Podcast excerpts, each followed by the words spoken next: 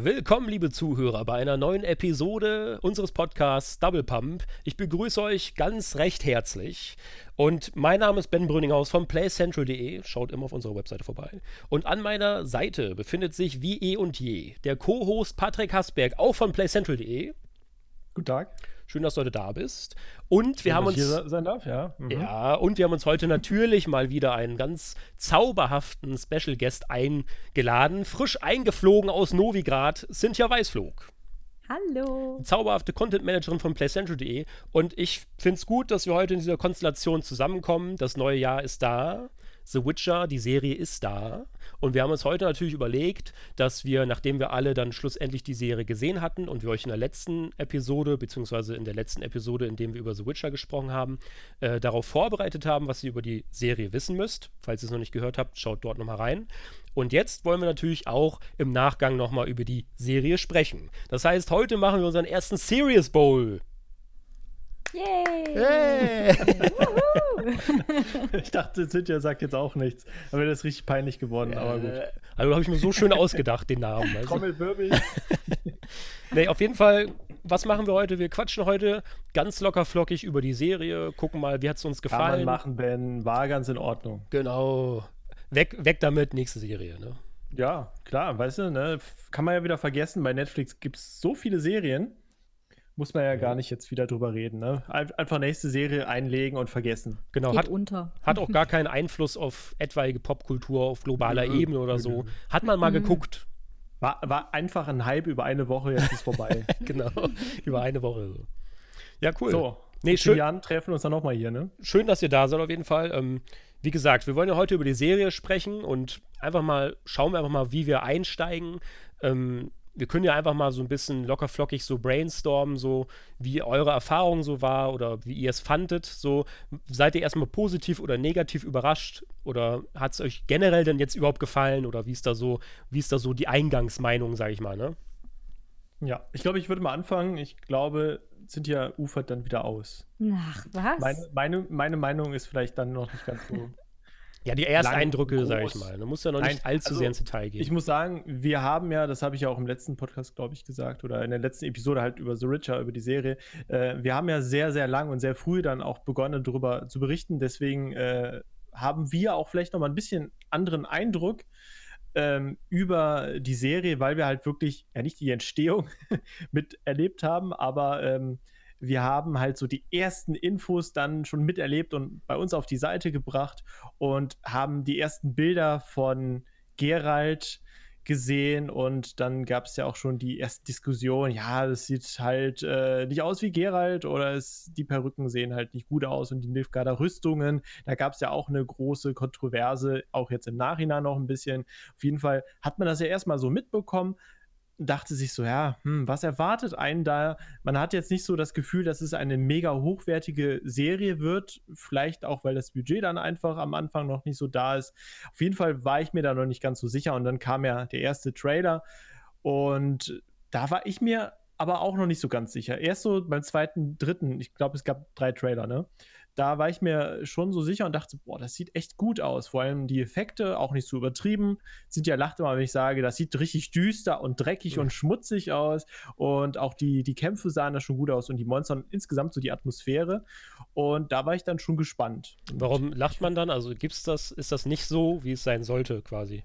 Nein, weil ich gesagt habe, das sieht richtig schmutzig aus und so. Da, da meinte ich, aber, ich meinte dirty. genau, ich meinte halt den, den Look aber der Serie, den Stil so. Es ist ja auch äh, in den Spielen so, ne? Das, das Mittelalter war ja jetzt nun, nun mal nicht mega aufgeräumt.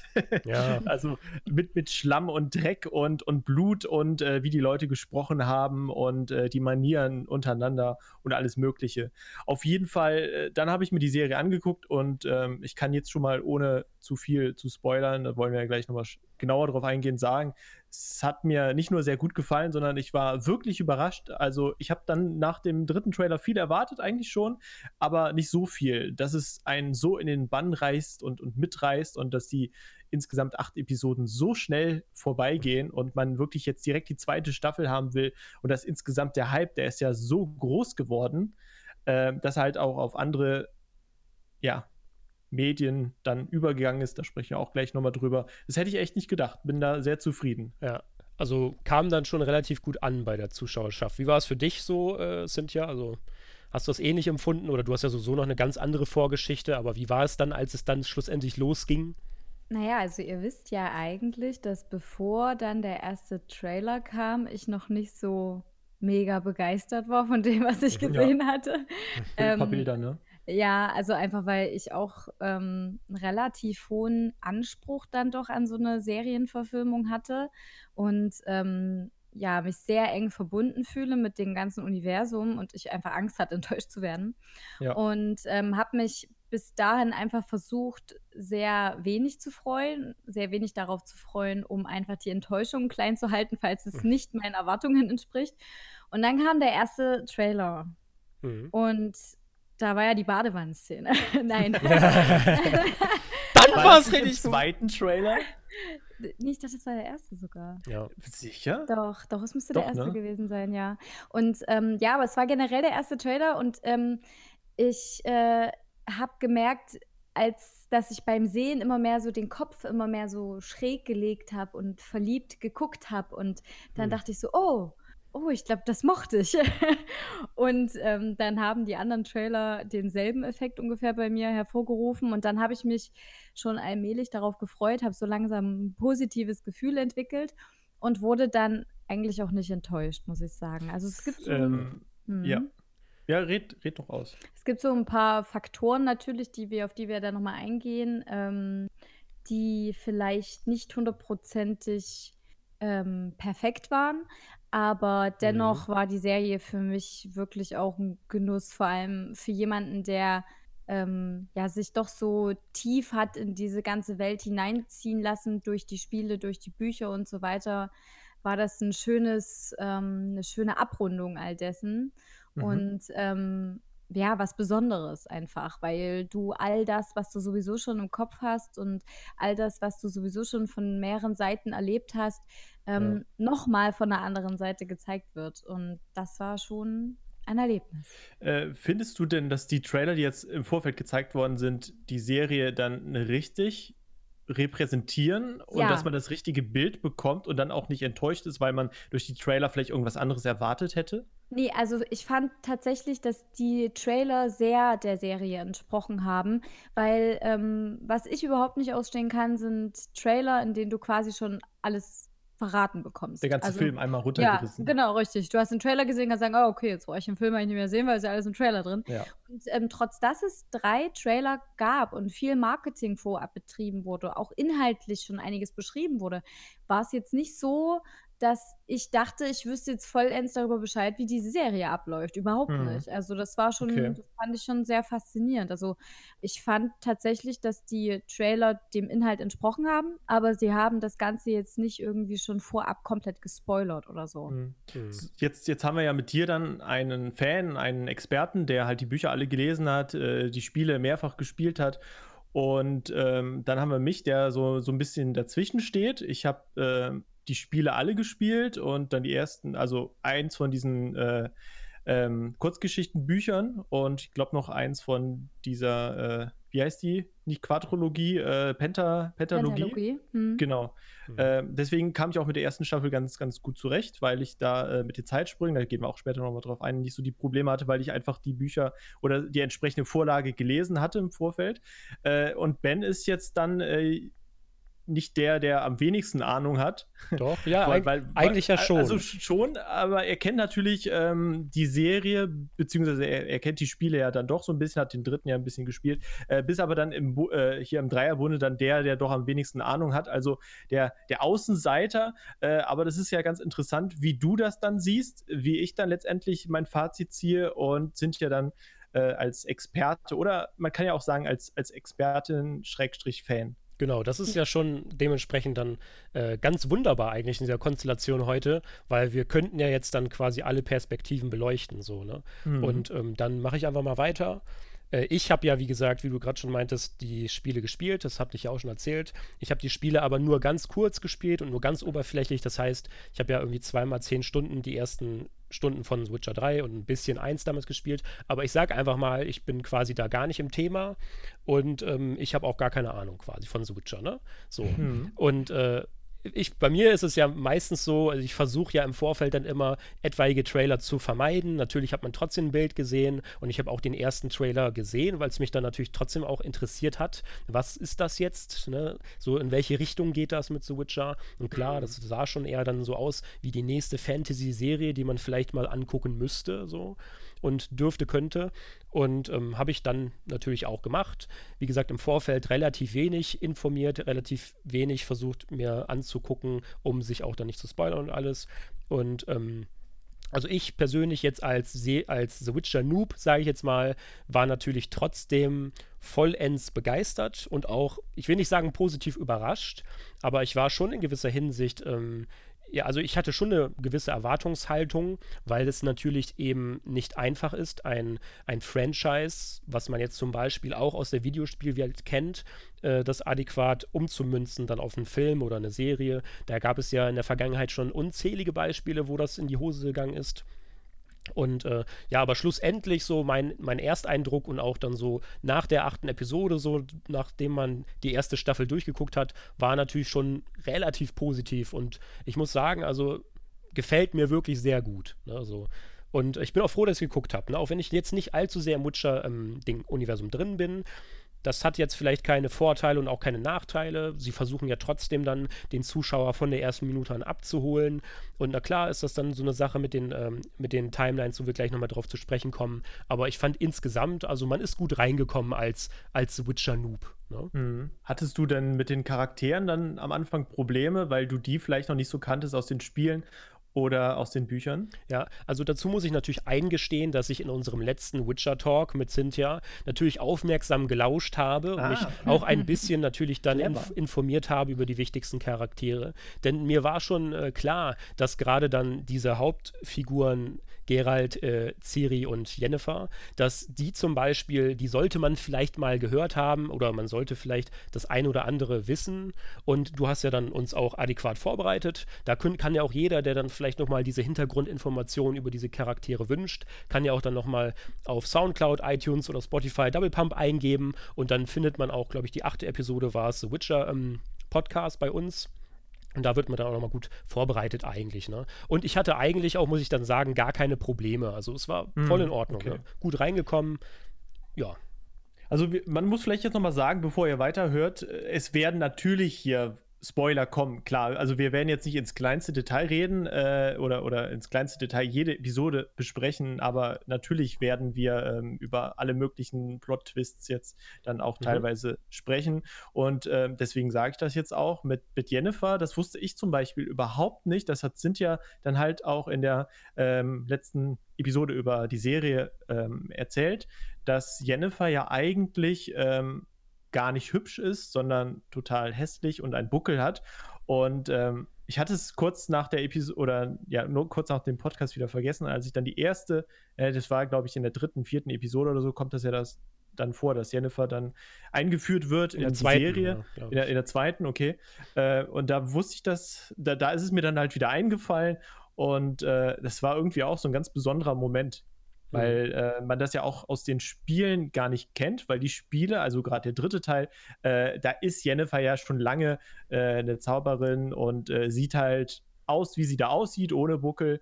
Und das obwohl Cynthia es halt ähm, er erzählt hatte, war ich da echt total überrascht, fand aber auch wirklich, aber da würde ich auch später nochmal gerne ein bisschen in Ruhe drüber sprechen, fand mhm. die Entwicklung und, und wie ähm, Jennifer halt in die Serie eingeführt worden ist, fand ich unfassbar gut und mit Gerald halt auf jeden Fall auch der stärkste Charakter. Also wir können ja jetzt mal dann sozusagen da, lacker, da locker rangehen, lecker.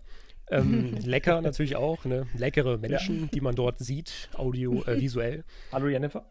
Äh, aber wir, wir, können ja jetzt mal überlegen. Also, wir haben ja. ja. jetzt gesagt, dass wir drei das schon eigentlich sehr gut fanden, was wir gesehen haben. Also, es hat einen guten Eindruck hinterlassen.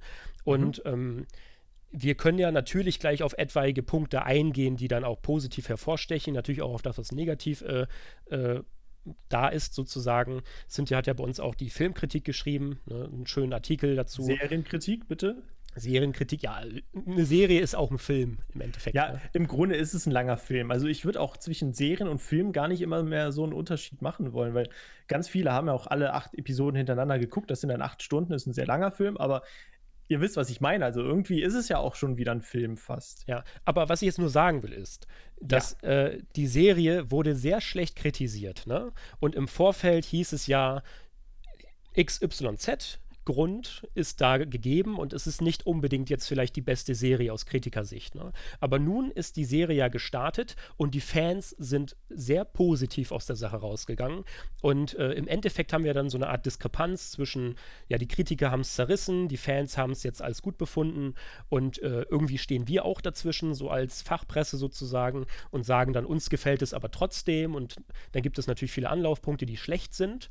Aber ich würde jetzt, was mich einfach interessiert ist, ähm, warum, warum gab es eigentlich diese Diskrepanz? Also warum haben die Kritiker gesagt, das ist nicht die beste Serie vielleicht, wohingegen jetzt äh, die Netflix-Zuschauer aber sich im Grunde alle einig sind? Und da kann ja Cynthia, wenn du magst, dann vielleicht erstmal locker einsteigen, weil du hast ja auch im Endeffekt so ein bisschen so ein Roundup gemacht mit deiner Filmkritik und dann mhm. gesagt, ne, wie es ist im Endeffekt. Ne? Genau, also ich habe das auch nochmal in meiner ja, Film- oder Serienkritik, wie auch man das jetzt nennen mag, so ein bisschen zusammengefasst oder versucht so ein bisschen Bewegtbild aufzuzeigen. Bewegtbildkritik, genau richtig. Ähm, genau, äh, habe ich das versucht so ein bisschen zusammenzufassen oder aufzugreifen, was da sozusagen auch das Problem ist. Ähm, es ist, es ist so schwierig, wie es einfach ist. Es gibt eben bei den Kritikern zahlreiche, die diese Serie dementsprechend recht nüchtern betrachten, betrachten. Bedeutet, die versuchen dann natürlich mit einer fachmännischen, relativ neutralen hm, Herangehensweise das Ganze zu analysieren, zu betrachten distanziert das, auch, ab, abseits des Fandoms, ne? Genau, richtig. Und das ist auch natürlich eine äh, Herangehensweise, die ähm, bei Kritiken, gerade die auch aus der Fachpresse kommen und so weiter, recht typisch ist und auch normal. Und ähm, die Sachen, die dort kritisiert werden, sind auch berechtigt. Das ist nicht so, dass man dann eben sagen kann, okay, alles, was sie dann sagen, ist blöd und äh, die sind ganz kalte Menschen, die ganz hm. böse, berechnende Aussagen treffen. Nein, das hat natürlich eine Berechtigung, weil die haben natürlich auch ein Auge für sowas und eine gewisse Expertise. Ähm, das ist aber eben auch der Grund, weshalb gerade die Fans, also die, die mit ein kleines bisschen mehr Herzblut dabei sind, äh, ja, etwas positiver aufgenommen wurde weil natürlich trotzdem, und das kann man der Serie einfach nicht absprechen, viele Dinge sehr gut umgesetzt wurden und vor allem zur Zufriedenheit eben der Zuschauer. Und ähm, das Problem war eben im Vorhinein, dass es schwierig war, alle glücklich zu machen. Die ähm, Lauren Hisrich, die hat das erste Mal eine Show diesem Umfangs ähm, produziert und war daran so vollends beteiligt. Also ihr gehört ja gewissermaßen als äh, Showrunnerin diese Show. Und äh, es äh, heißt natürlich jetzt nicht, dass sie nicht schon mit der ersten Staffel da das krasseste Produkt raushauen kann.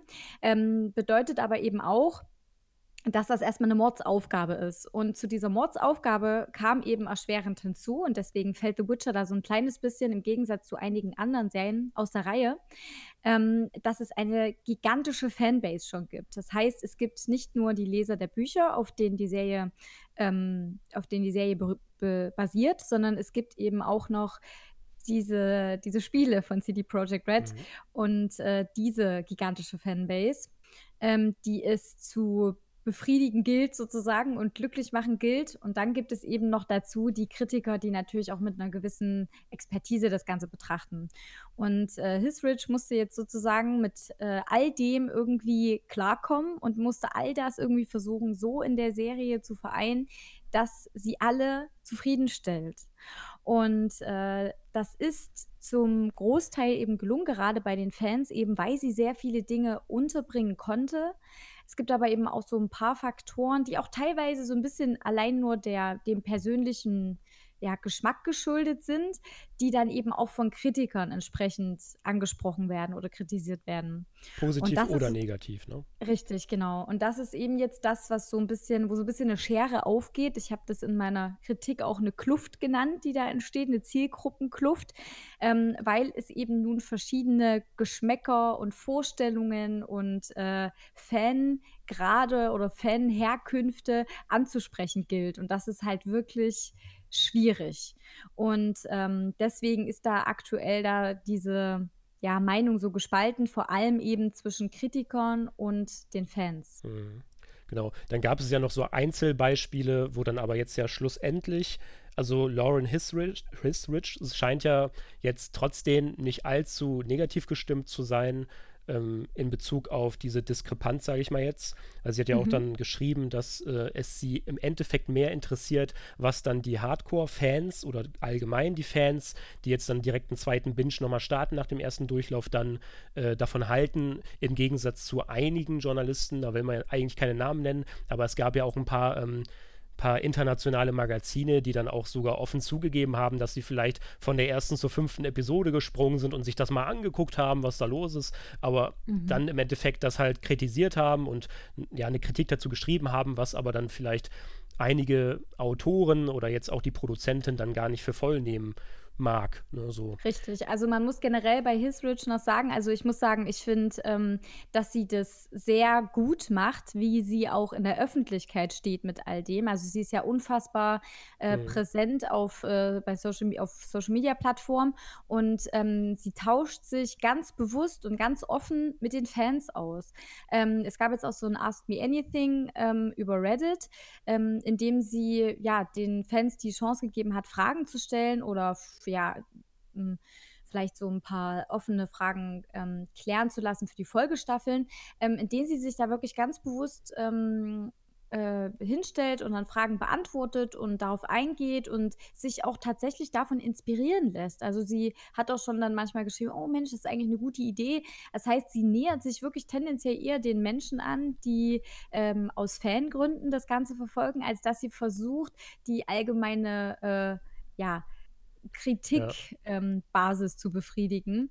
Ähm, und das finde ich eigentlich sehr, sehr schön, weil sie dadurch eigentlich nur zeigt, dass es ihr wichtig ist, letztendlich, was uns gefällt. Ja, ne? aber auch, was Mm, na klar, aber auch nicht, was die Kritiker dann vielleicht im Einzelnen fordern, die teilweise dann sogar dann so ein Verhalten an den Tag legen. Ne? Mhm, aber genau. es zeigt auch für mich dann so ein bisschen so eine neue Art, so eine neue Herangehensweise vielleicht, was Hisrich äh, dort verfolgt, weil dieses, klar, sie sind dafür verantwortlich, dass die Serie funktioniert und das Endprodukt zählt dann, aber generell ist es ja heutzutage dann es ist ja auch in der Videospielindustrie oftmals so, dass die ähm, Entwickler dann nah an der Community arbeiten, was aber im Endeffekt dann wieder oftmals nur Vorteile hat für die Spiele, weil die Spiele dadurch zu einem Produkt werden, das die Entwickler alleine niemals so hätten umsetzen können. Ne?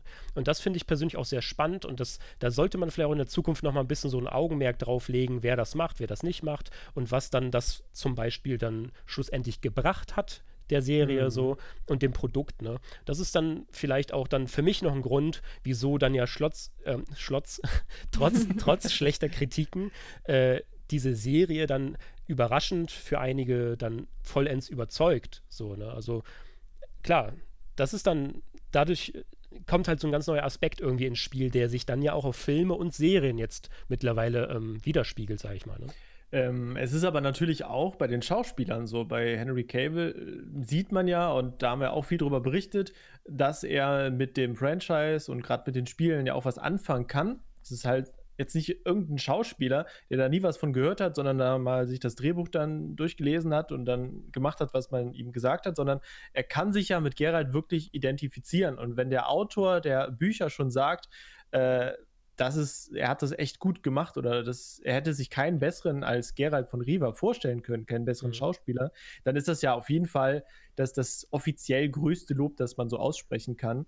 Und ähm, ich glaube auch, dass die, die Community das einfach sehr gut heißt, dass er sich mit dem Franchise auseinandersetzt und dass er das nicht einfach nur so sagt, sondern dass er die Spiele wohl wirklich gespielt hat oder in der Gaming-Szene auch sich so ein bisschen auskennt. Und ähm, das ist natürlich gleichzeitig auch gute PR nach außen. Ja, auf jeden Fall. Ich würde aber, bevor wir gleich zu diesen positiven Aspekten kommen und der positiven Kritik, weil ich finde es irgendwie spannend, wenn wir jetzt zum Beispiel erstmal sagen, was gefällt uns nicht an der Serie und was wurde dann vielleicht noch kritisiert auch. Und dann könnte man natürlich, weil es ja eben auch so überwiegt und wir schlussendlich ja auch dann dazu kommen, dass es halt eine eine gute Serie ist vielleicht und ähm, dass sie ja trotzdem dann halt so heftig geklickt wurde auf Netflix, äh, können wir da dann vielleicht die Brücke ziehen. Also wisst ihr, was ich meine? Dann lass doch jetzt erstmal vielleicht dazu kommen, was war denn dann ansonsten noch alles in der Kritik und äh, was könnte man denn generell an der Serie jetzt negativ darstellen lassen ähm, im Vergleich zu den sehr vielen positiven Sachen. Ne? Also Cynthia, hast du dann zum Beispiel jetzt vielleicht ein oder zwei Argumente erstmal, wo die Leute gesagt haben, ja, das gefällt mir nicht, das gefällt mir nicht und das ist jetzt alles dann schlecht oder so an der Serie? Ich glaube, man kann es eigentlich kaum noch hören, aber die Zeitsprünge, ja. die sind ja eigentlich genau. so mit der hauptkritisierteste Faktor überhaupt an an der Serie. Ähm, aber erst mal Staffel, ganz kurz ne? zusammenfassen, wer von uns hatte denn da jetzt wirklich dann Probleme? Aber, ja, also ich logischerweise nicht. Also das ja, aber wartet mal. Also wir müssen das natürlich trotzdem einmal kurz erklären, ne? weil es mm. könnte natürlich ja, sein, dass es nicht jeder weiß. Und äh, Fakt ist halt, es gab sogenannte Zeitsprünge, wenn man so will. Das heißt, es gab parallele Handlungsstränge und ähm, irgendwie waren die nicht nur parallel, sondern auch zeitversetzt. Genau, und das hat ja. es jetzt ein bisschen tricky gemacht für den einen oder anderen Zuschauer überhaupt mitzukommen, was da gerade passiert und wann. Ne? Genau. Jetzt genau. haben viele gesagt, das, das stört mich, irgendwie verwirrt mich das. Aber einige haben es natürlich auch nicht so empfunden. Aber Fakt ist halt, das wurde von sehr vielen kritisiert. Ne? Und das ist jetzt in der ersten Staffel passiert. Fertig. Mhm. Also, das ist ein Punkt, da muss man sagen, war das jetzt geil oder war das nicht geil?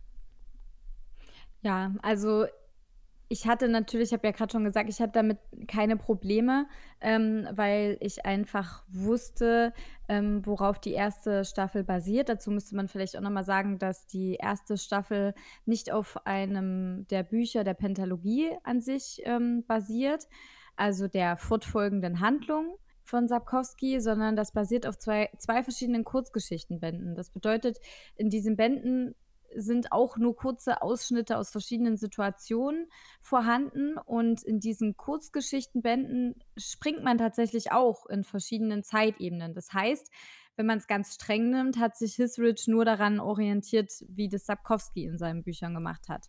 Das hat aber dazu geführt, dass es teilweise vor allem in den ersten Folgen wie ein heilloses Durcheinander wirkte und man einfach erstmal gar nicht mehr wusste, wer ist jetzt wo und wann. Und ähm, das war eben für gerade Neueinsteiger in die Serie durchaus komplex. Und das verstehe ich, muss ich sagen. Also ich verstehe, wenn man die Serie guckt, man ist neu und ist erstmal komplett davon ähm, verwirrt und ein bisschen überfordert, dass man da vor und zurück geht und gar nicht weiß, was jetzt so richtig äh, ja. passiert ist, in welcher Reihenfolge. Mm, ja, aber das aber ich muss dazu mal eben sagen, weil du sagst ja Neueinsteiger. Also ich persönlich habe das jetzt gar nicht als so schwergewichtig empfunden. Ne? Obwohl ich jetzt ja auch Neueinsteiger bin und demnach hätte mich das vielleicht stören müssen. Aber ich finde, also man hat es natürlich schon gemerkt und ab einem gewissen Zeitraum, ähm, ja, dann war es ja auch einfach irgendwie klar. Also ich klar, ich kann verstehen, dass dann vielleicht, äh, ich glaube, zum Anfang der dritten Episode oder so und dann, mhm. dann auch hier und da, äh, dass man das einmal verstehen muss, dass, dass gewisse Teile jetzt eben vor der ersten Episode spielen. Und aber im Endeffekt wird einem auch relativ schnell klar, worauf die hinaus wollen, nämlich dass die Charaktere sich dann zu einem Zeitpunkt in der ersten Episode oder nach der ersten Episode oder was auch immer, dass sich die Charaktere dann irgendwann treffen auf einem Zeitstrang. Und ich finde, also es wird schon klar. Es ist ja. ersichtlich. Und ich finde auch nicht, dass es damit zusammenhängt, dass man jetzt Neueinsteiger ist. Man muss halt nur beim Zuschauen äh, sein, seinen Kopf mal ein bisschen anschalten. Man sollte die Serie nicht nebenbei mal laufen lassen oder so, ja. sondern man, mhm. man, muss sich halt darauf konzentrieren das und dann ist, ist das halt. auch in Ordnung. Aber das machen viele halt nicht. Ne? Das viele machen halt viele nicht, genau. Also ich muss ganz einfach so sagen, äh, ich, ich war auch kurz verwirrt, aber wenn dann auf einmal eine Person äh, wieder lebt, die vorher gestorben ja. ist, dann äh, weiß man ja, dass das davor spielt, weil die Person ja nicht einfach dann wieder leben kann. Klar, spielt das ein paar Jahre davor. Ich glaube, dass eher das Problem war dann, um wie viele Jahre äh, haben sich dann die verschiedenen Stränge verschoben. Äh, da hatten wir auch gestern, glaube ich, eine News auf der Seite oder von ein paar Tagen, äh, wo nochmal die Zeitstränge, glaube ich, irgendwie in der Grafik erklärt oder gezeigt worden sind. Äh, Das ist natürlich dann ganz gut, aber ich bin halt auch wirklich der Meinung, wenn man so eine Serie guckt, muss man sich da ein bisschen Zeit nehmen. Und bei GOT ist es ja auch so. Da sind es nicht die Erzählstränge, sondern da sind es die ganzen verschiedenen Namen und die äh, ganzen verschiedenen Titel und es sind so viele Charaktere, äh, dass man das schon durcheinander kommt. Aber man muss halt manchmal, das sage ich ja auch immer wieder bei Videospielen, äh, ein bisschen was für sein Glück tun, dass man mhm. sich in so ein Spiel hineinversetzt und, und das auch vielleicht zulässt und dass man so bei, bei so einer Serie dann halt natürlich auch mal ein bisschen mitdenkt. Ja, genau. Ja, auf jeden Fall. Also, wie gesagt, ich wollte eben nur anbringen, was sagen kritisiert wurde oder was ein Hauptkritikpunkt ist auf der negativen Seite dass eben diese Zeitsprünge existieren. Ich selbst, wie gesagt, finde, es ist natürlich noch mal leichter, wenn man so ein bisschen den ähm, Buch-Background hat oder ähm, ja, sich vielleicht im Vorhinein ein kleines bisschen damit beschäftigt hat. Da ist es definitiv mhm. noch leichter durchzusteigen. Das ist, glaube ich, einfach so. Aber ja, definitiv, man kann eigentlich auch als absoluter äh, Newbie dahinter mhm. steigen, wie diese Serie aufgebaut ist und wie sie strukturiert ist. Ciri hat ja eigentlich eine relativ durchgehende Linie und ähm, bei ihr sieht man, glaube ich, immer so eine gewisse Konstante und das andere ordnet sich so ein bisschen darum äh, herum an, das eben dann letztendlich zu diesem Zusammentreffen führt. Also ich finde es auch sehr einleuchtend. Ich finde auch, dass es letztendlich einfach dazu führt, dass man auch an der Serie dranbleiben möchte, weil man wissen möchte, wohin das Ganze sich dann quasi ähm, ja, zusammensetzt. Und ähm, es erfordert eben einfach, dass man es ein wenig aufmerksamer betrachtet. Und ich fand das tatsächlich sehr schön gelöst, muss ich sagen, diese Zeitsprünge, die Art und Weise, wie sie das sozusagen vernetzt hat, äh, weil da teilweise so zauberhafte Details aufgetaucht sind, die einem sozusagen symbolisiert haben, wo man jetzt gerade ist und was davor oder danach passiert sein muss oder passieren wird, ähm, dass das eher der Serie viel Gutes getan hat, als dass mhm. es ihr geschadet hat, muss ich wirklich ja, sagen. War das nicht auch so mit den Narben von Gerald, dass man dann dachte so, ja, die genau. Narbe ist jetzt noch gar nicht da, dann kann man das sogar zeitlich einordnen, Richtig, wann das jetzt genau. gerade spielt. Und das ja. sind halt diese Details, was schon für so eine Serie schon sehr, sehr clever ist. Das würde ich eher in einem Videospiel oder so vermuten, dass man sich da ja. so viel Gedanken gemacht hat, weil in einer Serie oder in so einer Staffel, die auch nur acht Episoden hat, hat man ja auch nicht so viel Zeit äh, und Möglichkeiten, immer alles dann gleichzeitig zu zeigen, ohne auch vielleicht dann die Zuschauer zu, zu übersättigen. Ja, absolut. Es sind auch, es ist zum Beispiel diese Narbensache, die da auch ein schönes Detail ist, aber ich muss sagen, mein Lieblingsdetail ist tatsächlich ähm, woran man merkt, dass man sich gerade an einem späteren Zeitpunkt befinden muss, dass Gerald dann ähm, die Brosche, die Renfri trägt, auf seinem mm, Schwert hat. Also Schwert, es gibt ja. ja. dieses zauberhafte kleine Bildchen, in dem äh, Gerald, äh, Geralds Schwert wunderbar glücklich strahlt, im Gegensatz zu ihm. Ähm, und genau dieses strahlende Gesicht, was man da sieht, das ist eigentlich Renfris Brosche. Und dass er diese Brosche eben letztendlich immer bei sich hat, indem er sie auf seinem Schwert trägt, finde ich ein ganz wunderschönes wunderschönes Detail. Und das ist immer auch so ein Symbol dafür, dass das schon eine ganze Weile her sein muss oder überhaupt schon mal passiert sein muss. Und ähm, ja, deshalb finde ich diese Zeitsprünge, man hätte sie natürlich anders lösen können, aber es ist äh, neben ja. der Tatsache, dass ähm, das einfach auch Geschmackssache ist, dass man seine Serie so gestaltet und auch einfach ein Gestaltungsmittel von Hisrich.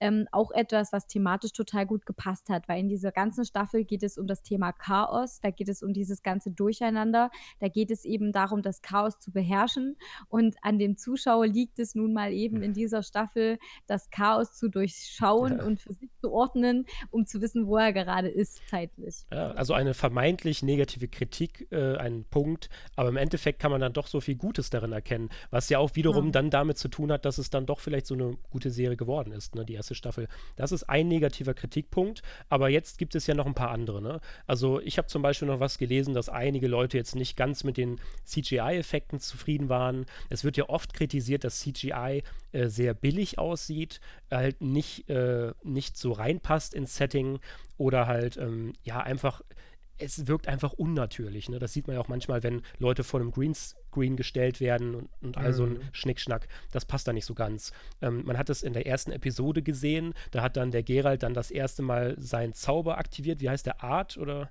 Mhm. Genau, diesen genau. Zauber aktiviert.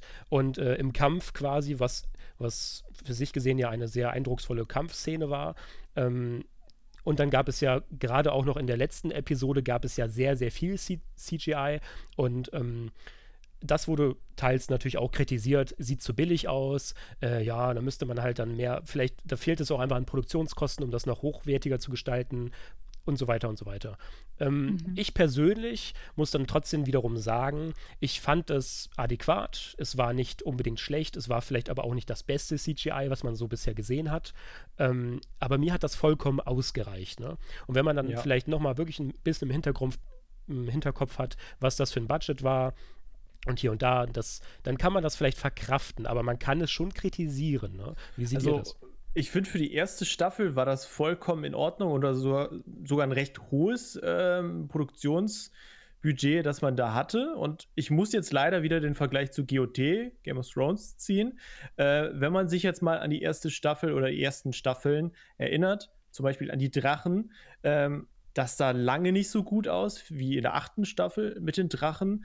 Äh, und man hat gerade in der ersten, zweiten, dritten Staffel gesehen, dass man einfach auch noch nicht das Geld hatte für diese riesigen Szenen mit den Armeen. Ähm, wo die ja gegeneinander mhm. kämpfen. Mhm. Und äh, das ist halt jede Staffel, ich, ich würde fast sagen, so ab der vierten Staffel oder so hat man es auf jeden Fall richtig gemerkt. Das wird immer höher, hochwertiger produziert und ähm, ich finde aber vom, vom Produktionsniveau ist die erste Staffel von The Witcher eigentlich sogar höher als die erste von GOT. Und wenn das jetzt so weitergeht, ich denke, in der zweiten Staffel wird vieles schon wieder viel besser aussehen. Ähm, aber in der achten Episode die Schlacht und so, das sah auch schon sehr gut aus. Aber natürlich, es gab immer wieder so kleinere Szenen, äh, wo die Effekte dann hätten besser aussehen können. Und viele haben, glaube ich, auch über die Perücken und so teilweise ein bisschen äh, gelästert. Aber ich fand das alles, also als ich mir dann die Serie angeguckt habe und das so im Hinterkopf hatte, dachte ich so, worüber meckern dann die Leute da? Das, das sieht doch alles schon ziemlich gut aus. Ja, also man muss eigentlich auch immer bedenken, bei solchen Neuproduktionen, das ist etwas, da investiert man erstmal. Da investiert man unfassbar viele Kosten hinein, ohne dass man daraus erstmal was bekommt. Also das ist halt auch immer so ein bisschen der Hintergedanke, den man da haben muss. Das heißt, man lässt ja irgendwo ähm, Gelder in etwas fließen, von dem man jetzt nicht genau weiß, ob sich das schlussendlich rentiert. Mal abgesehen von der Tatsache, dass es bei so einem doch sehr beliebten Franchise relativ ähm, aussichtsreich ist, dass man damit auch langfristig Geld verdient. Es ist trotzdem erstmal etwas, wo man ein bestimmtes Budget hat, dass man vielleicht bis zu einer gewissen Grenze ausreizt, aber nicht mhm. übersteigt. Ja, man muss so ein bisschen auf Sicherheit spielen, trotzdem. Genau, richtig. Und ich finde dafür auch, also ich gebe dir da recht, ähm, das ist trotzdem absolut ähm, gut gewesen. Also es war keineswegs irgendwie extrem billig produziert. Ähm, dennoch muss ich sagen, dass ich insofern zustimme, dass so andere Sachen einfach nicht vollendet aussahen. Ja, ich fand teilweise auch Kostüme und auch ähm, die Kulissen nicht immer sehr hochwertig. Man hat in manchen Szenen schon das Gefühl gehabt, man befindet sich an einem Set und nicht, hat nicht so eine so eine starke Illusion bekommen, mhm. dass mhm. man sich jetzt an einem realen Setting befindet. Und ich fand auch die Kameraführung teilweise sehr unkreativ und sehr repetitiv. Also es gibt eine Szene, in der Gerald an so einem Abgrund steht und erst zofft er sich mit Jennifer und Jennifer zieht ab.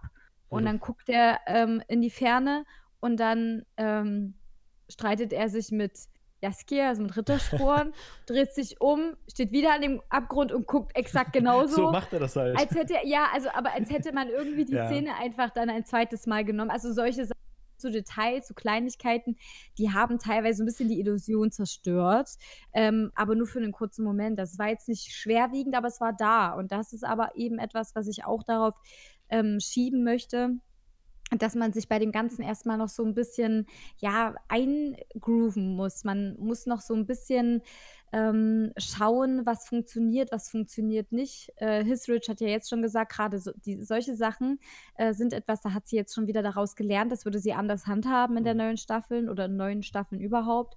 Und ich glaube eben gerade auch solche ähm, budgetabhängigen Dinge, die klären sich auch eher mit einem längerfristigen Erfolg, der sich erst einstellen muss. Also das heißt, dass es halt viele Kritikpunkte gibt, aber es gibt dann halt natürlich auch Erklärungen, warum einiges dann halt gemacht wurde, warum wir hier ein paar Abstriche haben, sozusagen, ob es jetzt CGI ist, äh, das Bühnenbild oder irgendwelche Kamerafahrten, die jetzt noch nicht on point waren, wurden die aber nicht noch zwei, dreimal mehr gedreht, sondern dann vielleicht nur ein, zweimal oder so.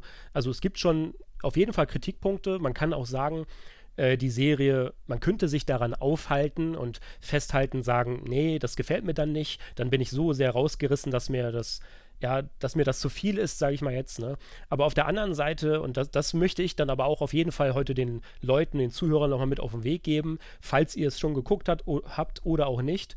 Ähm, es gibt ja aber viele positive Aspekte. Ne? Und das war ja jetzt an sich schon mal der erste Abstecher in das Negative. Aber dann lass uns doch mal jetzt vielleicht dazu kommen, was wir halt persönlich auch als positiv empfunden haben. Denn wir sind ja, glaube ich, alle der Meinung, dass es sich lohnen würde, nach der ersten Staffel auf jeden Fall dran zu bleiben, am Ball zu bleiben, dass man. Äh, dass man das alles im Hinterkopf behält, dass es eben diese erste Staffel ist, dass das alles budgetmäßig vielleicht dann hier und da nochmal was gespart wurde oder so. Aber es wird sich ja wahrscheinlich auch lohnen, auf jeden Fall noch dran zu bleiben. Ne? Und äh, wie, wie seht ihr das? Also die Serie an sich hat ja wirklich schöne Momente, hat auch dann, wie gesagt, dieses Fantasy-Setting wieder aufgegriffen, wo jetzt ja gerade sowieso äh, nach Game of Thrones eben dieser Bedarf an Fantasy da ist, vor Herr der Ringe und nach mhm. Game of Thrones. Und mhm. äh, insgesamt gibt es ja jetzt dann bestimmt einige Punkte. Also, wieso seid ihr da so positiv rausgegangen aus dem Ganzen? Ne? Ja.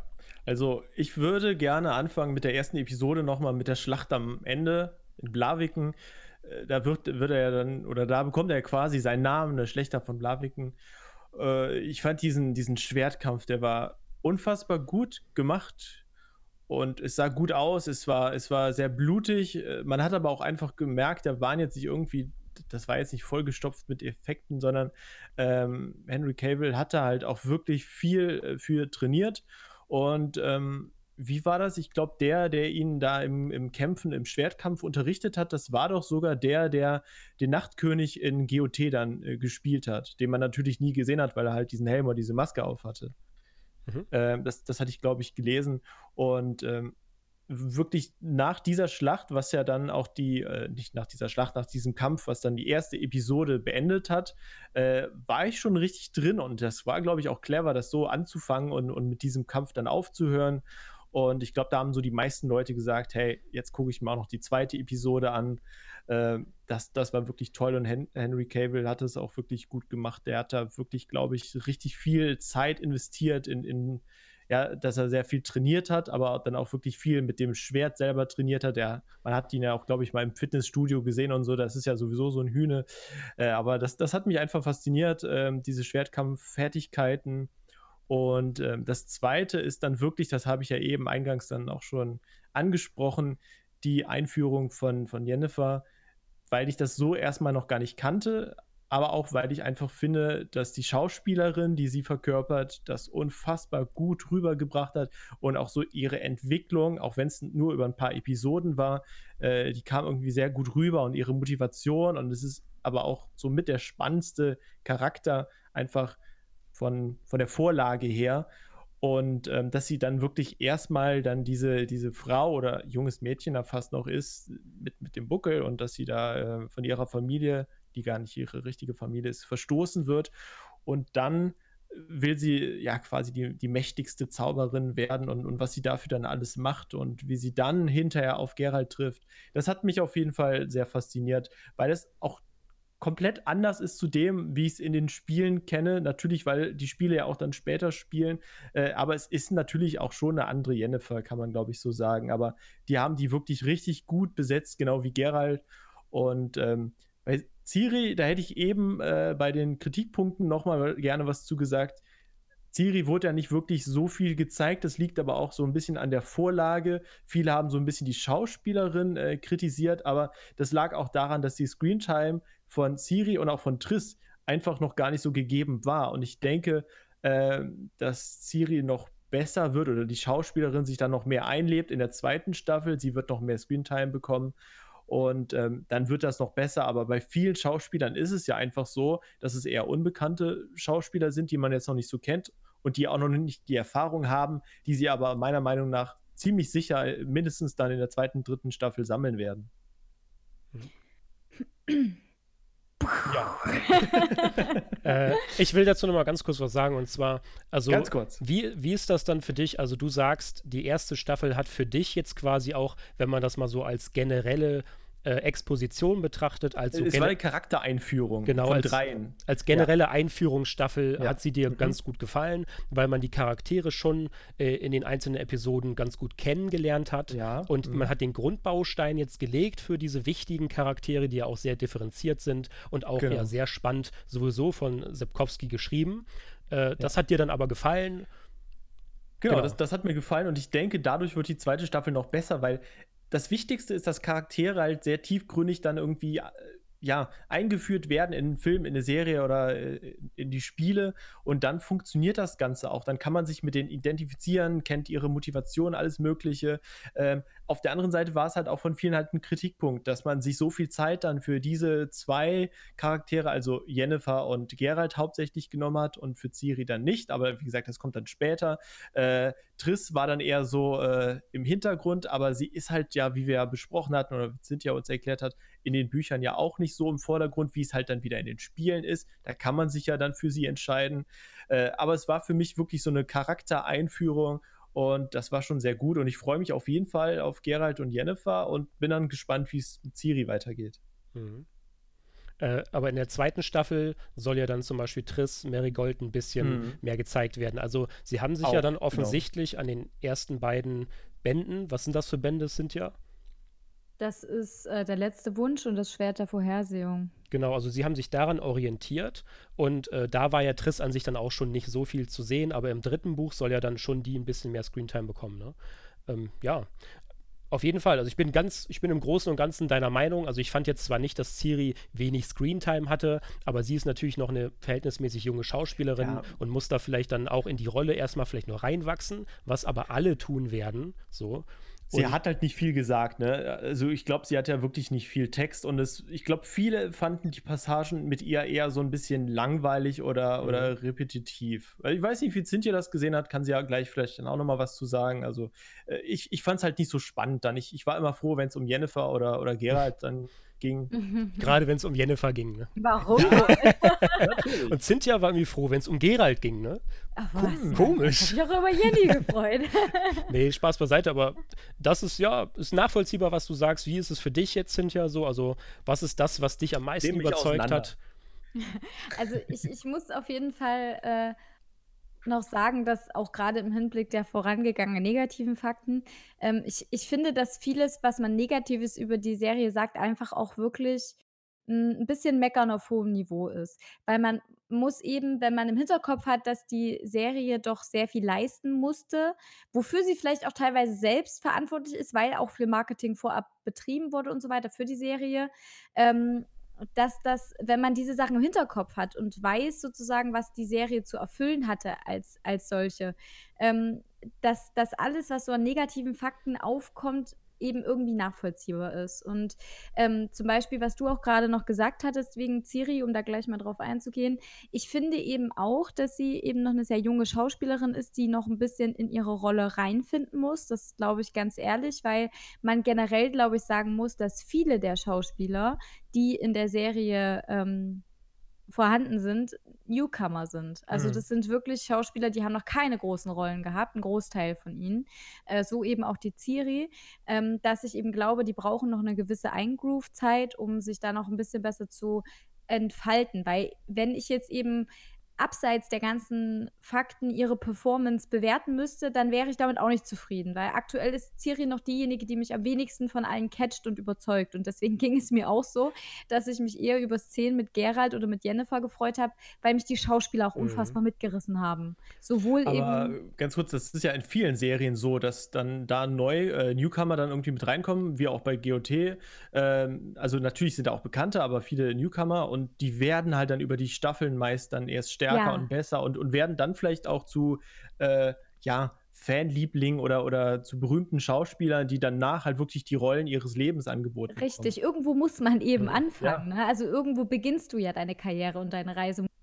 Chance dazu bekommen. Insofern ist es auch nicht verkehrt, Newcomer eine Chance zu geben, weil Newcomer nicht gleich bedeutet, das sind schlechte Schauspieler. Und die sind günstiger. Die sind, ja, also ich muss auch sagen, ich glaube, ich glaube, für Henry ist sehr, sehr viel Budget draufgegangen. Äh, hieß es nicht irgendwie 300.000 pro Folge? Hatte ich Also das richtig im Kopf? oh, die Zahlen weiß ich nicht, aber ich kann es mir durchaus vorstellen, weil man muss ja überlegen, neben ja 207 weitere äh, Geralts gecastet und das, obwohl er quasi noch bevor überhaupt die ganze Castingzeit losging, sich dafür beworben hat und gesagt hat, ich will das machen unbedingt, aber sich wahrscheinlich schon Hisrich dachte mit einem Blick auf ein Budget, oh, okay, ja, hm. Ja, aber wenn du ich das, frage erstmal 207 andere. aber wenn du das so sehr willst, beziehungsweise wenn der Schauspieler so sich so sehr anbietet und er, ich habe das ja auch äh, mir mal angehört, was er so erzählt hat und das ist ja auch erstmal hochgradig sympathisch, was er so erzählt hat, dass er dann die Witcher-Spiele gespielt hat und dann schon bevor das Ganze überhaupt losging, dann halt dort die ganze Zeit jeden Tag angeklingelt hat, dass er unbedingt hätte den Geralt spielen will und sowas, äh, sehr sympathisch. Ähm, aber das macht es ja dann auch so, ähm, äh, was soll ich sagen? Äh, ja. Das macht es so sympathisch an, an Henry Cavill. Nee, habe ich vergessen. Also, da, dass er halt die richtige Person er letztendlich war dann für ja, genau. die Die richtige Besetzung, ja. Ja. Deswegen Also, ist sie, glaube ich, auch wieder auf ihn zurückgekommen. Und Genau. ich Scheiß muss aufs Geld, hat die gesagt. Ja, und ich muss, wir sparen woanders. Bei den CGI-Effekten. Das war bestimmt der Grund. Nee, also ich weiß nicht. Ich, ich habe irgendwie, ich habe irgendwie mich äh, dann doch mit ihm anfreunden können, obwohl er ja auch derjenige war, wo ich am Anfang auch sehr skeptisch, ich war eine von ihnen. ich habe gesagt, hm, okay, er als Geralt, das ist so ein sehr hübscher dritter Mann, ja, aber passt das denn als Geralt? Ähm, ich finde auch weiterhin, er ist jetzt nicht der Geralt aus den Büchern. Finde find ich einfach nicht. Da wurde auch einiges angepasst, äh, was eigentlich für Buch Geralt typisch ist. Unter anderem eben die doch recht langen Monologe, die Geralt manchmal führt im Buch. Ähm, die wurden ja sehr reduziert behandelt auf ein Hm oder Hm. äh, ein Schimpfwort, was Grunzen. ich jetzt nicht sage. oder ein Grunzen, ja. Ähm, aber äh, er hat so eine Eigeninterpretation von Geralt geschaffen, die ich auch sehr mag. Also deswegen fand ich ihn als Geralt dann auch unfassbar zauberhaft und, und überzeugend als, als der, der er war. Und hat, hat mich dann überhaupt nicht daran gestoßen, dass er dann nicht exakt der Buch Geralt war, sondern er war eine wunderbare ähm, Eigeninterpretation, ne? ja, eine Eigenform von ihm. Und das fand ich sehr, das fand ich sehr schön und sehr angenehm und das hat mir das auch sehr versüßt. Ja. Ähm, genau, und Ja. dann äh, generell zur Serie gab es eine Sache, die ich unfassbar positiv fand, neben den Darstellern. Äh, ja, Jennifer übrigens fand ich auch. Ja, da musst du jetzt noch kurz was zu sagen, bitte. Das, das Jennifer? hätte mich jetzt interessiert, wie, wie du das findest. Weil, weil das ja eigentlich der interessanteste Charakteraufbau ist. Äh, Geralt ist ja einfach schon dann so da, so von seinem Aufbau. Aber Jennifer hat ja diese Charakterentwicklung, die größte eigentlich in der ersten Staffel. Und die, finde ich, wird von ihr unfassbar gut dargestellt. Also ich bin unfassbar begeistert von der, von der Schauspielerin. Äh, Enya Kalotra heißt sie ja, ne? Mhm. Ich, ich finde sie, ich find, sie macht das absolut grandios. Also ich habe mich in sie als äh, Jennifer sehr verliebt, muss ich sagen. Hm. Ähm, weil ich finde, dass sie so unfassbar gut darstellt, wie Jennifer ist. Also auch wie sie in den Büchern beschrieben ist. Ich finde tatsächlich, ähm, Enya Kalotra hält sich ein bisschen mehr an die Vorlage ihrer Figur im Buch, als Mhm. jetzt zum Beispiel ein Geralt.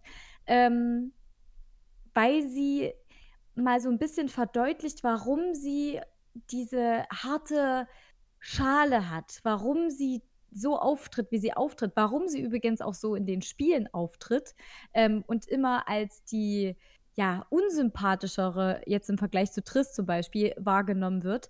Ähm, weil wenn man ihre Hintergrundgeschichte kennt, dann entwickelt man sehr viel Empathie für sie und das verkörpert die Schauspielerin Aber- unfassbar gut. Das ist echt schwer, finde ich, in Richard 3. Wir hatten ja auch mit äh, zwischendurch gesprochen, also wir beide, als ich das gespielt habe, und du meintest, ja, das versteht man noch und so, aber ich habe es nie so richtig verstanden, warum dann Jennifer teilweise in Richard 3 so drauf ist. Und deswegen, vielleicht auch gerade deswegen, hauptsächlich hat mich das dann so interessiert und überrascht, diese, ähm, ja, weshalb sie so ist, was hat sie für eine äh, Vorgeschichte und, und was hat sie alles erlebt, dass sie diese verschiedenen Charakterzüge dann hat und äh, sie ist ja schon auch sehr schwer lesbar jetzt, äh, wenn, wenn man nicht gerade Geralt heißt. Und ich muss sagen, ich glaube, genau das ist das, was ähm, ich der Serie sehr gut äh, schreibe und wofür ich der Serie sehr, sehr dankbar bin, weil diese Serie erstmalig so ein bisschen mehr für viele, für eine breite Zielgruppe, gerade für die der äh, Spiel ähm, äh, Witcher-Spieler äh, offenbart, wie sie ist und warum sie so ist. Und dass du jetzt eben auch sagst, es hat dich dann interessiert, warum sie dann so geworden ist und die Serie dir das sozusagen mal erklärt hat, dass diese Serie allein diese Aufgabe erfüllt hat mit ihrer, mit ihrer Existenz, das ja. macht mich unfassbar glücklich, weil ich bin ein unfassbarer Fan von, von Jennifer als Charakter. Ich finde, das ist ein unglaublich komplexer und vielseitiger und extrem ähm, faszinierender Charakter. Und die Serie stellt es sehr gut dar, muss ich sagen. Und eben auch gerade die Darstellerin. Und diese Geschichte, die erzählt wird ähm, in Arethusa, also über ihre Ausbildung oder über ihre Vorgeschichte per se, ist übrigens auch etwas, was ich in der ganzen Serie immer wieder festgestellt habe. Und zwar, was in dieser Serie unfassbar gut passiert und von Hisrich umgesetzt wurde, ist, dass sie extrem gut darstellen konnte, was im Buch eigentlich kaum erklärt wird. Also das heißt, es gibt so einige Szenen, die sind zwar im Buch teilweise schon ausführlicher erklärt, es gibt aber auch ein paar Szenen, die sind im Buch sehr, sehr knapp und kurz normal, in, teilweise sogar nur zwischen den Zeilen mhm. ähm, mhm. erklärt worden. Und sie schafft es, das in Bilder zu packen, in eine Serie zu packen. Und sie schafft es sogar in ganz vielen Momenten, das so umzusetzen, dass ich da saß und dachte, wow, hat die Frau in meinen Kopf geguckt, als ich die Bücher gelesen habe? Also, das hatte ich häufiger. Also, sie hat die Stimmung auch in der ganzen Serie, die ganze Stimmung, die in dieser Serie herrscht, die hat sie visualisiert. Die hat sie wirklich umgesetzt, so wie sie in meinem Kopf existiert hat. Also sie hat sich, so sehr sie sich an die Sachen von Sapkowski gehalten hat und die umgesetzt hat bildlich, so sehr hat sie auch die Dinge, die nicht im Buch stehen, so umgesetzt, wie ich sie mir zum Beispiel auch vorgestellt hatte. Also sie hat das sehr, sehr schön äh, ja, aufgenommen und, und umgesetzt. Und, ja, das ähm, meinten wir ja vorhin auch schon so, dass dann halt dieses ganze also auf der einen Seite hast du halt die Buchvorlage und den Autor, der das ja alles entworfen hat. Und auf der anderen Seite hast du ja dann trotzdem schon auch dich zum Beispiel, Stellvertreter für alle Fans oder für viele Fans der Bücher oder eben der Spiele. Und wenn man dann quasi diesen Mittelweg geht und einigermaßen alle Seiten bedient, dann hat man dann eben dieses Endresultat, ne, dass eben so viele dann offensichtlich zufrieden sind. Ne? Ja, also ich glaube, sie hat sich das wirklich ja, sie hat sich wirklich Gedanken gemacht und hat sich einiges zu Herzen genommen. Sie hat eben da auch, glaube ich, im Vorhinein auf viele verschiedene ähm, Stimmen gehört, auch ähm, von denen, die die Bücher gelesen haben und so wie sie sie wahrgenommen haben. Und sie hat wahrscheinlich versucht, so einen Grundkonsens zu finden, um mhm. dann eben damit viele anzusprechen. Ähm, dazu zählt zum Beispiel auch, wie sie ähm, Rittersporn, also Jaskier, in die Serie eingeführt hat oder wie sie ihn in der Serie nutzt.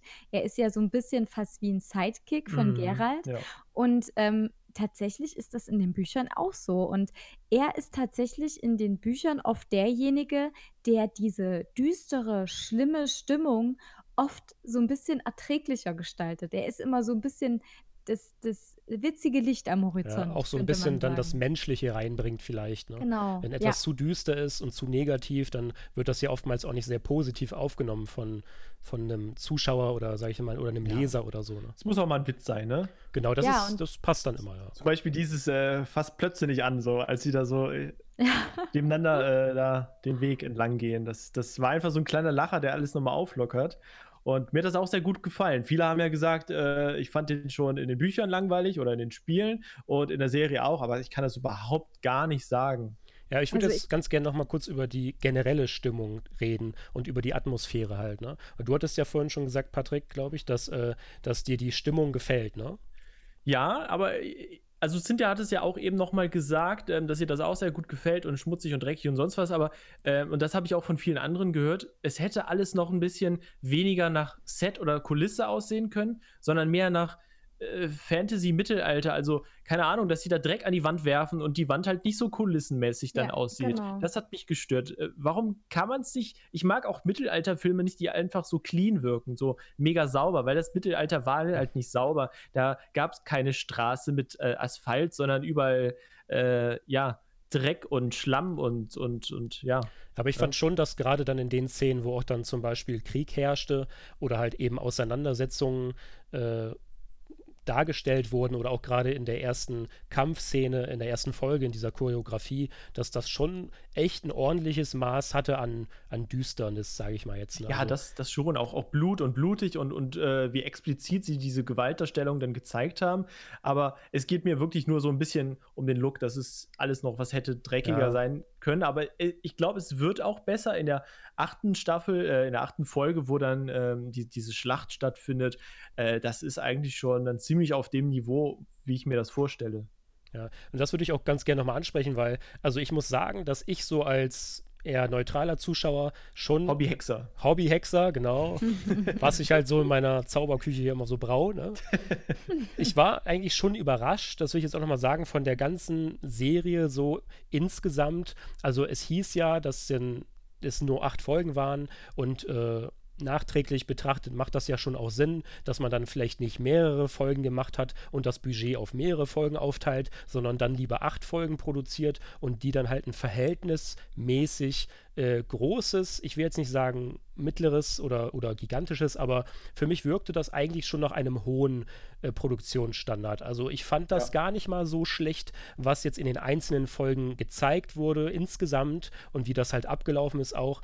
Und ich glaube, dass auch dann gerade die Wahl zu sagen, hey, dass wir dann nur acht Folgen machen anstatt zehn oder mehrere äh, Episoden, wie zehn Folgen ist ja meistens Standard für eine Netflix-Serie, äh, war dann für mich dann vielleicht auch die richtige Wahl, weil das, was dann wiederum in den einzelnen Folgen passiert ist, das hat mich dann so ein bisschen auch an Vikings erinnert, dass dann vielleicht immer es zack auf zack geht, sage ich mal jetzt. Ne? So, ich hätte jetzt zum Beispiel gar, gar nicht damit gerechnet, dass in der ersten Episode am, am Ende äh, oder generell auch schon in der ersten Episode dann so viel Kampf stattfindet. Und auch, dass am Ende der ersten Staffel, die achte Folge, äh, dass die dann auch nochmal so eine richtig schöne Schlacht schon in der ersten Staffel präsentiert, die ja auch dann für mich als Fantasy-Fan, sage ich mal jetzt ja auch, schon außerordentlich eindrucksvoll war. Ne?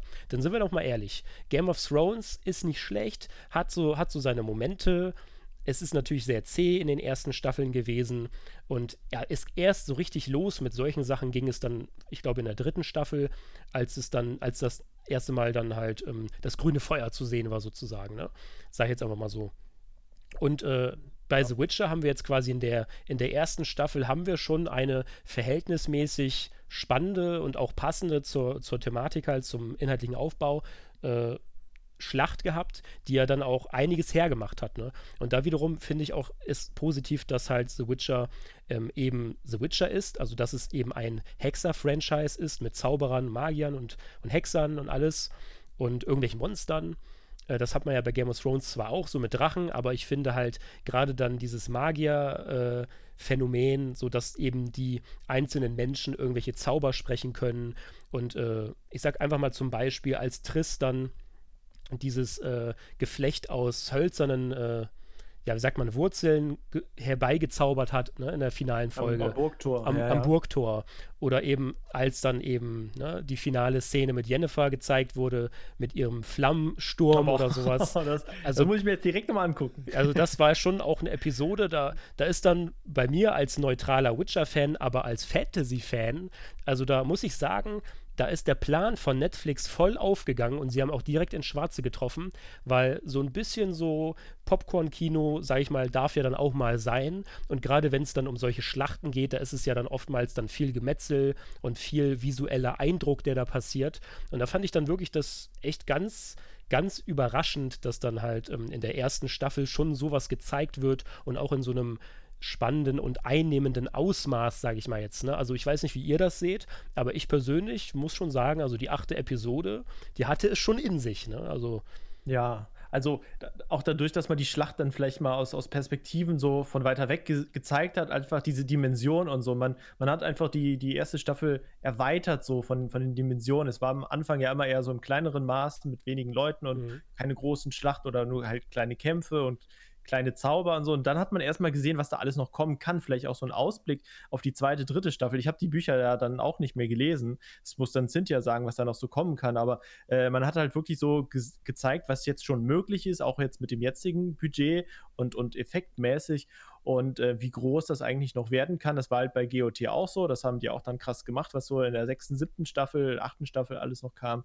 Aber das hat mich auch echt äh, ganz schön verblüfft, äh, wie die das dann auch auch glaubwürdig irgendwie für, für mich jetzt als Fantasy-Fan mhm. rübergebracht haben. Und du bist ja jetzt, sage ich jetzt mal, ein noch größerer Fantasy-Fan, kennt sich dann noch besser aus in dem Genre. Und wenn dich das auch so überzeugt hat und, und, und auch beeindruckt hat, das freut mich natürlich, aber das zeigt ja dann auch, dass es äh, wirklich geklappt hat und wahrscheinlich ein Großteil der Leute, die sich da so einigermaßen mit, äh, ja, die, die so mit Fantasy und so ein bisschen was mit anfangen können, dass die dann auch, ja, auf, auf die Seite gezogen worden sind von den Produzenten. Hm. Cynthia, was sagst du so zum allgemein zum Thema Fantasy und alles? Ja, also ich finde halt, dass Fantasy da voll ihr, äh, Fantasy-Fans voll ihren, ihre Freude dran haben können. Also ich finde, das ist halt einfach nur, ähm, also ich finde, es ist schon anders als anderes Fantasy. Also ich weiß mhm. nicht, ob du jetzt findest, dass es trotzdem sich in Standard-Fantasy einreiht. Nee, guck mal, genau. Hat schon so einen eigenen. Ne? Das ist ja gerade das Besondere an The Witcher, weil also wir kennen ja auch auf ähm, Filmebene oder Serienebene, kennen wir eben viel Fantasy und es gibt ja auch viele Mittelalter-Serien und alles. Ja. Aber wenn wir. Herr der Ringe oder so, aber das ist halt was anderes, ne? Genau. Ja, aber auch selbst bei Herr der Ringe, also es gibt halt immer so diese Fantasy-Aspekte, die dann halt wirklich auch einem, einem gefallen. Dann, dann gibt es da irgendwelche ähm, Rassen zum Beispiel, wie die Elfen und Zwerge. Orks. Und äh, Orks oder halt irgendwelche Hobbits. Und äh, hey. das ist ja auch dann, das passt alles zu Fantasy und das ist ja auch schön und gut.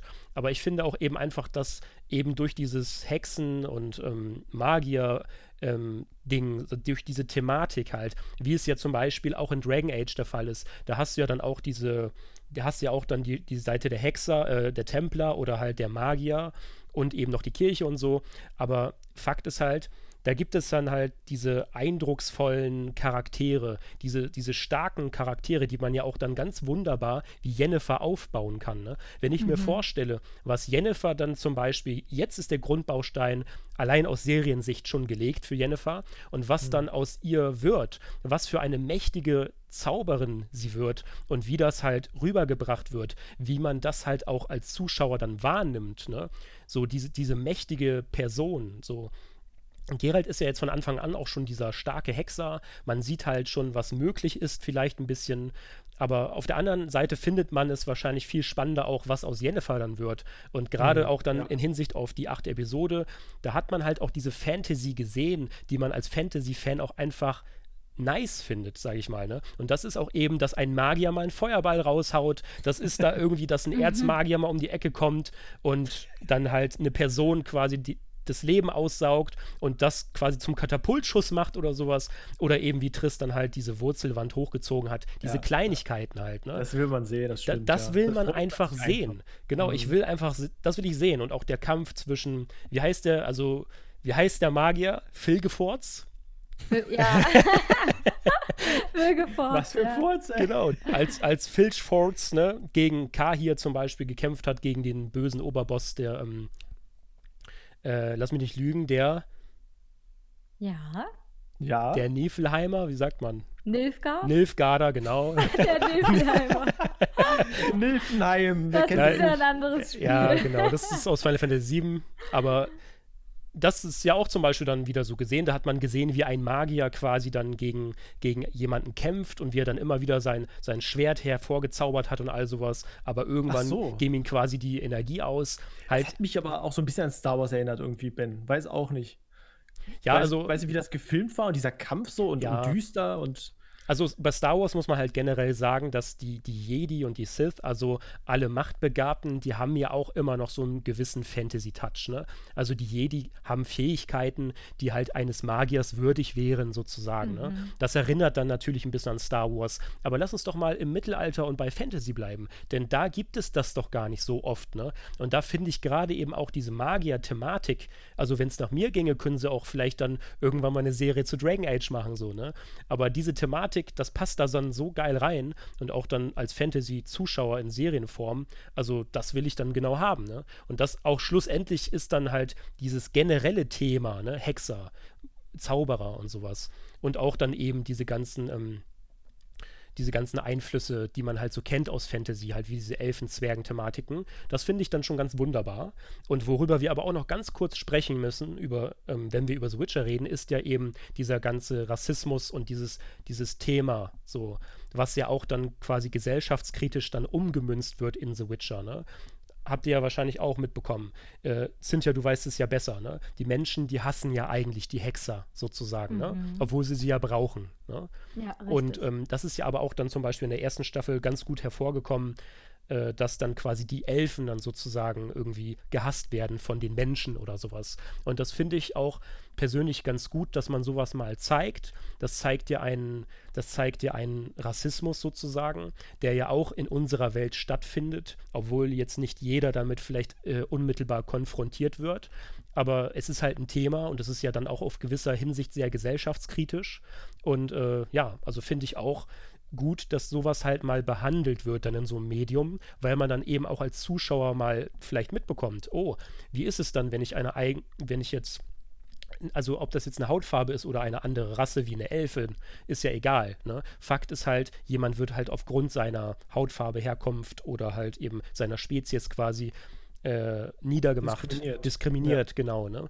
Und das Thema, finde ich, äh, wird da auch ganz gut transportiert, sage ich mal jetzt, ne? sodass man dann vielleicht auch als jemand, der nicht alltäglich mit Rassismus konfrontiert wird, wie es ja bei einigen in unserer Gesellschaft der Fall ist, äh, wie bei mir zum Beispiel, ich werde jetzt relativ selten irgendwie rassistisch irgendwie abgestempelt, aber ich finde das gut dann, dass man das halt dann auch mal sieht. So, wie fühlt sich jemand, der vielleicht irgendwie eine andere Hautfarbe ist und dort äh, dann irgendwie diskriminiert wird, so, ne? Äh, Finde ich auch, wie gesagt, passt dann ganz gut rein in dieses Hexer-Setting, in generell dieses, ähm, dieses ganze Konstrukt, ne, was da Sapkowski so geschaffen hat. Das ist ja auch ein großes Thema da und ja, also dieser, dieser Verbund dann aus Fantasy, dreckiger Fantasy mit Magier-Power, mit starken Charakteren und dann halt noch diese gesellschaftskritischen Themen, das machen es dann für mich schlussendlich mhm. als Newbie und als Fantasy-Fan, sage ich mal jetzt vielleicht, äh, auch zu einer super spannenden Serie, wo ich dann natürlich auch auf jeden Fall dranbleiben werde. Ne? Ja, ich hätte jetzt noch zwei Punkte, die auch, glaube ich, da mit reinspielen. Also unter anderem fand ich halt natürlich auch die Dialoge sehr gut. Man muss jetzt ja nicht nur über die großen Schlachten oder so reden, was ja mhm. auch wichtig ist. Und nach guten Dialogen will man ja auch mal was Großes dann sehen, was, was fürs Auge so. Ähm, aber die Dialoge fand ich sehr, sehr gut geschrieben und äh, wie gesagt, die Schauspieler haben das alle gut umgesetzt. Und ähm, sehr, sehr wichtig dann natürlich noch, und das kann vielleicht sind ja jetzt noch mal ein bisschen erklären, ähm, die Soundkulisse und im Speziellen dann natürlich der Soundtrack. Ja, also ich ähm, benutze immer sehr gerne bei allem, was mit der Serie zu tun hat und was in irgendeiner Art und Weise auf die Spiele zurückgehen könnte, immer diesen Satz, dass ich jetzt sage, ja, die Serie basiert auf jeden Fall äh, auf den Büchern und das merkt man auch. Das merkt man an allem, was ihr jetzt auch genannt hat, auch dass sie all das umgesetzt hat mit der dreckigen Fantasy, die sich aber mit einem sehr ernsten Thema, eben diesem ganzen Rassismus, auch dem Sexismus und so weiter beschäftigt, mit diesem stark politischen auch, was da reinspielt durch den aufkommenden Krieg und so weiter. Sie hat all das irgendwie ähm, sehr adäquat und angemessen umgesetzt, aber ähm, diese Serie ist trotzdem in einer Welt entstanden, in der diese Spiele schon existieren, in der sie da sind. Und deswegen haben die auch ähm, entsprechend Einfluss genommen, natürlich auch, um entsprechende äh, ja, The Witcher-Spieler glücklich zu machen mhm. und ihnen vielleicht auch so ein bisschen den Einstieg in die Serie zu erleichtern oder schmackhafter zu machen. Und das betrifft für mich tatsächlich auch den Soundtrack, ähm, weil ich finde, der Soundtrack ist sehr ähm, angelehnt ja. an den äh, Soundtrack der Spiele. Ja. Also es mhm. gab so ein paar ähm, Momente, wo ich dachte, huch. Ja, das Intro kommt schon. Da jetzt das, ja, ja, genau. Wo ich dachte, huch, kommt da jetzt was aus den Spielen? Also ähm, ja. das ist schon sehr, das ist schon sehr augenfällig. Ich muss ja aber auch einfach sagen, ich bin ein unglaublicher Fan von äh, der Musik, der Spiele, von allen Teilen tatsächlich, also eins bis drei. Ich finde die immer grandios, ich finde die immer passend, ich finde, die unterstreicht jedes Mal ähm, die Momente und die Charaktere. Ich finde die faszinierend ohne Ende. Ich habe ähm, ja auch festgestellt jetzt, als dieser toll, tolle Dekadenwechsel war, dass äh, mein meistgehörtester Künstler auf Spotify der ist, der für The Witcher 3 die Musik gemacht hat, ähm, was sehr bezeichnend ist. Dementsprechend ähm, ja, ist es für mich eher was Gutes, dass der Soundtrack äh, so ein bisschen daran angelehnt ist. Ist vielleicht jetzt nicht originell, aber macht natürlich viel, viel, viel Positives aus in der Serie. Aber ähm, ich muss mal ganz kurz eingerätschen, weil ich merke das ja auch. Ne? Ich bin ja quasi ein Videospieler sozusagen. Und ja. ähm, du sagst ja, dass das quasi in einer Post-Ära produziert wird, wo es die Videospiele ja schon gibt. Ne? Mhm. Und das muss ich auch noch mal ganz kurz eben mit Beispielen belegen, weil ich habe das Spiel zwar nur ein bisschen gespielt, kurz, aber ich weiß ja, wie es abläuft.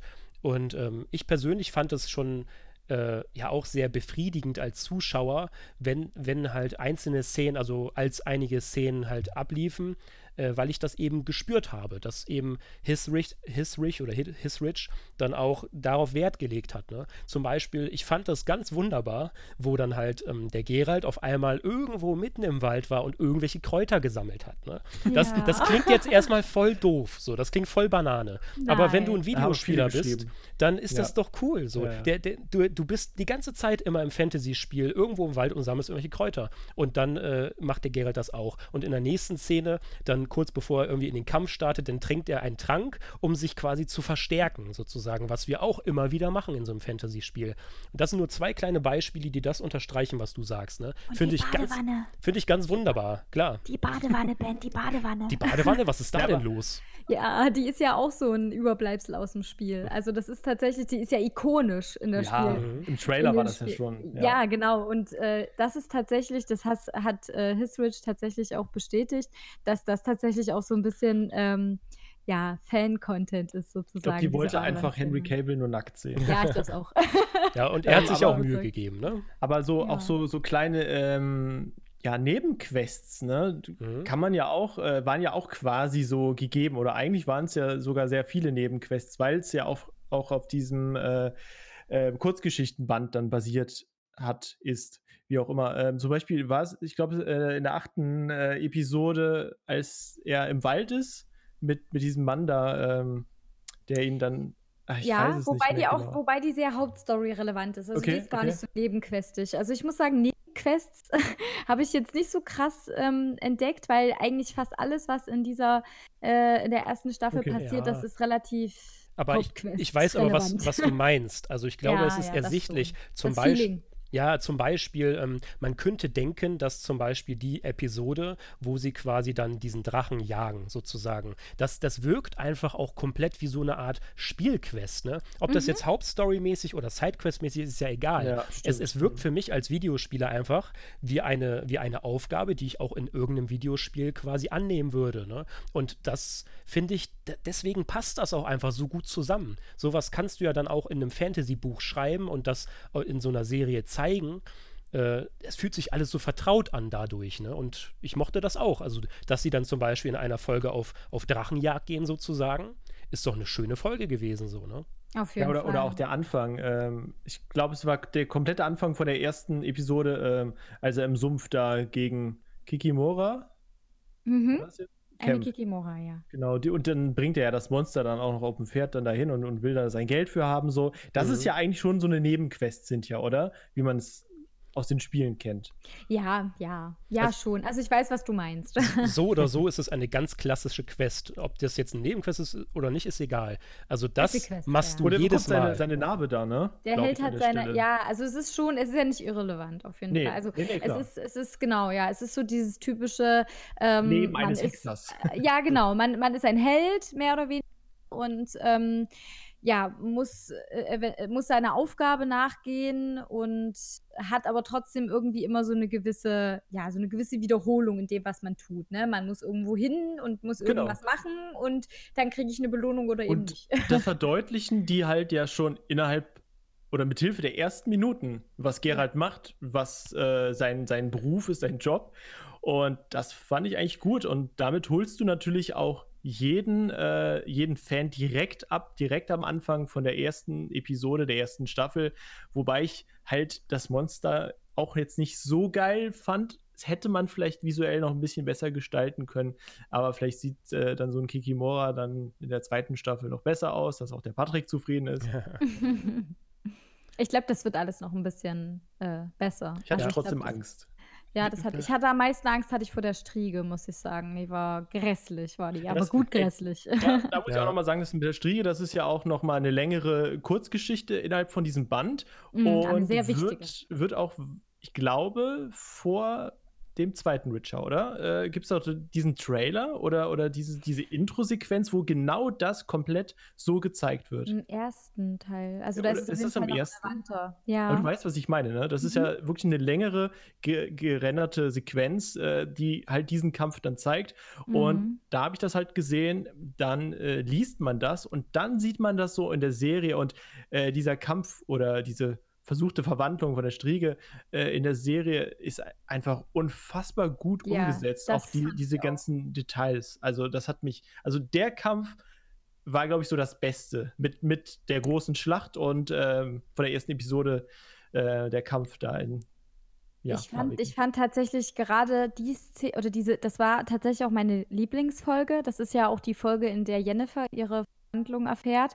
Und ich fand diese Parallele, die in dieser Folge aufgemacht wurde, so unfassbar gut, dass die Striege sich ähm, ja, zurückverwandelt in dieses Mädchen und Jennifer quasi ja, ihre Verwandlung zur Zauberin durchmacht. Mhm. Und äh, diese Parallele, die da aufgemacht wurde, fand ich unfassbar es, gut. Es war toll geschnitten, aber auch ja, genau ja, die Musik. Also absolut. Also, das haben die wirklich also das war für mich perfekt. Das hätte man meiner Meinung nach nicht besser machen können. Weiß auch mhm. nicht, wie mhm. die das so hinbekommen haben, wirklich in der ersten Staffel dann einfach sowas da hinzurotzen. Ja, das ist echt das, krass. Das meinte ich ja vorhin. Also im Grunde dafür, dass es eine erste Staffel war, haben wir schon so viel gesehen und auch so viel eindrucksvolle Szenen gehabt. Klar kann man dann am CGI oder am Bühnenbild meckern und alles, aber es war schon eigentlich ganz schön heftig, was man da für eine erste Staffel wohlgesagt äh, in Serienform gesehen hat. Ne? Also das war schon mächtig. Und, und die Striege sah auch richtig gut aus. Also mhm. wo ich jetzt eben über das Monster noch ein bisschen gemeckert habe, das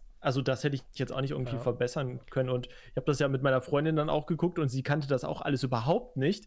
Und dann, äh, wenn man dann so jemanden beobachtet und, und, und der sagt dann auch, boah, i, wie sieht denn die Striege aus? Und aber krass umgesetzt und, und fiebert dann auch so mit. Stell dir äh, vor, das, wie sie das, genau das so gesagt hat. Ja, das sieht aus wie du, hör mal. ja, also wirklich, ich war, ich war begeistert von, von, der Striege. Also die Striege, die sah schon nicht schlecht aus. Um das nochmal abzurunden. Zu heiraten um das nochmal abzurunden, also es ist wirklich Patrick auch dann. Will die Striege heiraten. Ja. Hat er ja schon. Liebe Grüße. Oh. Nein, Spaß beiseite. Ne? Nee, was wollte ich sagen? Jetzt wird auch nochmal spätestens ersichtlich, wo wir ja gerade dann über dieses ganze Spiel, die Spiel. Ähm, Parallelen gesprochen haben, dass auch eine Serie viel Sinn macht im Vergleich zu einem Film oder sowas, weil du hast eben in einer Serie diese Zeit, solche ja. Sachen dann umzusetzen. Du hast halt acht oder zehn oder zwölf Episoden Zeit, um diese Charaktere so aufzubauen, aber das ist ja immer eine Sache, das ist ja sowieso immer bezeichnend für Serien, aber um eben dann auch gerade diese einzelnen Aspekte wie eben diese Drachenjagd als so ein bisschen auch dann Art wie so ein Videospiel aufzubauen und halt auch das Gefühl so zu transportieren, als wäre es so eine Art Spiel, äh, das kannst du halt in der Serie dann auch ganz wunderbar rüberbringen, so finde ich. Und da macht es dann auch für mich wieder Sinn, dass es eben eine Serie geworden ist. Das Medium passt dann halt perfekt, ne? Also finde ich ganz wunderbar. Ja, also. ganz find, wunderbar, ja. Ich finde, ich finde nur einfach, dass ähm, die Serie, trotz dass sie äh, ja, etwas mehr Zeit hat, ja doch relativ begrenzt war jetzt in ihrem Umfang mit den acht Folgen und dass sie meiner Meinung nach auch ein bisschen ein, ein Risiko eingegangen ist, ähm, wie sie das gemacht hat, weil sie eben erstmal sich eine doch recht kurze Staffel nur Zeit dafür genommen hat, im Prinzip, um erstmal die ähm, halbwegs das Ganze einzuordnen thematisch und die Charaktere vorzustellen, ähm, sie aber trotzdem die Zeit sinnvoll genutzt hat und ähm, in diese kurze Zeit alles integriert hat, was eine gute Fantasy-Serie ausmacht und somit eben auch Fantasy-Serienfans anspricht, aber auch alles integriert hat, womit sich, oder zumindest schon einiges integriert hat, womit sich die Buchfans ähm, angesprochen fühlen, indem sie eben teilweise sehr korrekt geblieben ist, teilweise Lücken unfassbar gut gefüllt hat und andererseits eben auch mit so ein paar kleineren Details die Spielefans irgendwo satisfied hat mit dem, wie sie es umgesetzt hat, dass sie alles Wichtige drin hatte in dieser Zeit, womit man sagen könnte, ja, geil, will ich mehr sehen. Und ich meine, es waren Drachen dabei, es war eine Schlacht dabei, es war äh, viel Magie dabei, es war Liebe dabei, es war nackte, nackte Haut, Haut dabei. dabei. Genau. es war ähm, ja sehr viel, sehr viel Emotionales dabei. Äh, es sind Menschen gestorben, es sind ähm, böse Worte gefallen, es sind ähm, Intrigen gesponnen, begangen und äh, ja beendet worden. Also es ist irgendwie schon alles irgendwie drin, was meiner Meinung nach eine geile Fantasy-Serie ausmacht. Genau. Und ja. Ja, und deswegen, du hast im Grunde jetzt unser Schlussplädoyer gehalten. Deswegen ah. finden ja nicht nur wir als drei verschiedene Zielgruppen an Fans, sage ich mal jetzt, oder TV-Zuschauern, das nicht nur positiv, sondern im Endeffekt ja die ganze Welt. So, ne?